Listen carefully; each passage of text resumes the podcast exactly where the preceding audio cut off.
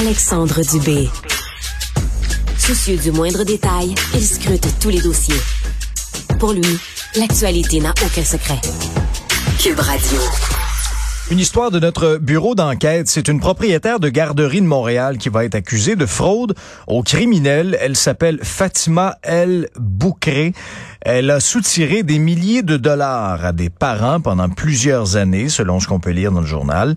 En février, le bureau d'enquête rapportait que la propriétaire de la garderie privée, au coin des amis, aurait utilisé un stratagème fiscal pour flouer des dizaines et des dizaines de parents. Elle aurait soutenu à tort que son établissement était subventionné.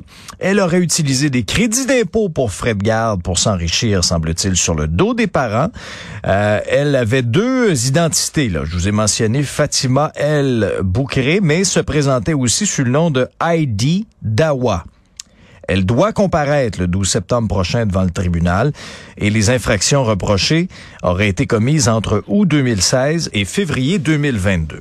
Maître Jean-Pierre Rancourt, avocat criminaliste, est avec nous. Bonjour, Maître Rancourt. Bonjour à vous. D'abord, vos premières impressions et commentaires sur cette histoire. Avez-vous été étonné de lire ça? Un peu, oui, mais euh, je suis jamais étonné de, voir comment les fraudeurs ont des astuces euh, pour euh, frauder les, gens. Oui, hein? Et dans son cas, elle, c'est quand même assez euh, inusité de, de, de, de, prendre à son crédit les crédits d'impôt.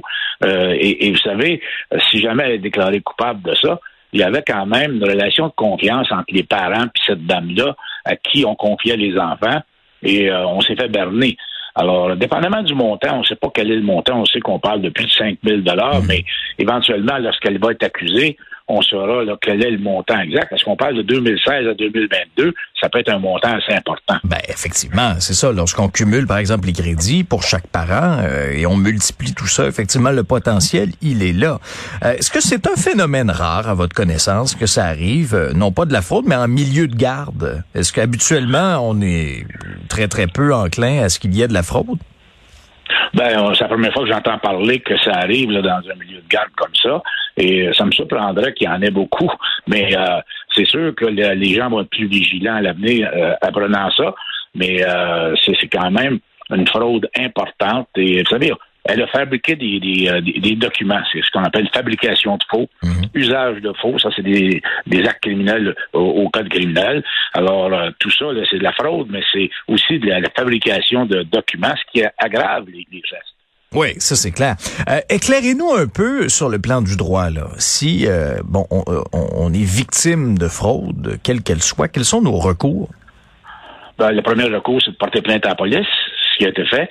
Mais deuxièmement, et on a vu là, il y a certains des parents qui prennent action aux petites créances pour essayer de réclamer l'argent qu'ils ont perdu.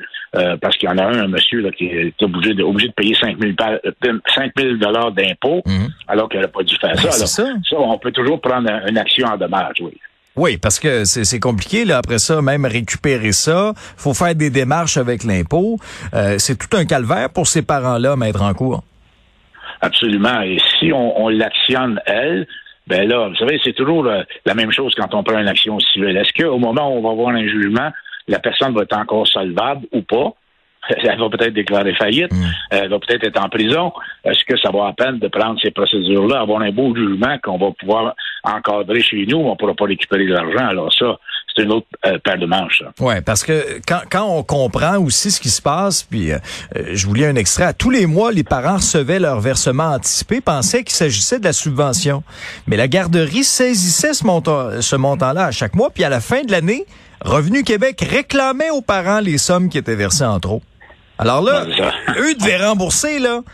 Euh, et, ces sommes-là, ultimement, avaient été empochées par la garderie. C'est quand même assez, assez incroyable. C'est à se demander aussi pourquoi cet établissement-là a été ouvert tellement euh, longtemps, malgré là, les, les, multiples plaintes. Ils étaient dans la mire du ministère de Revenu Québec, des banques, euh, mais quand même, l'établissement a été ouvert quand même là pendant plusieurs années. On l'a simplement fermé en février après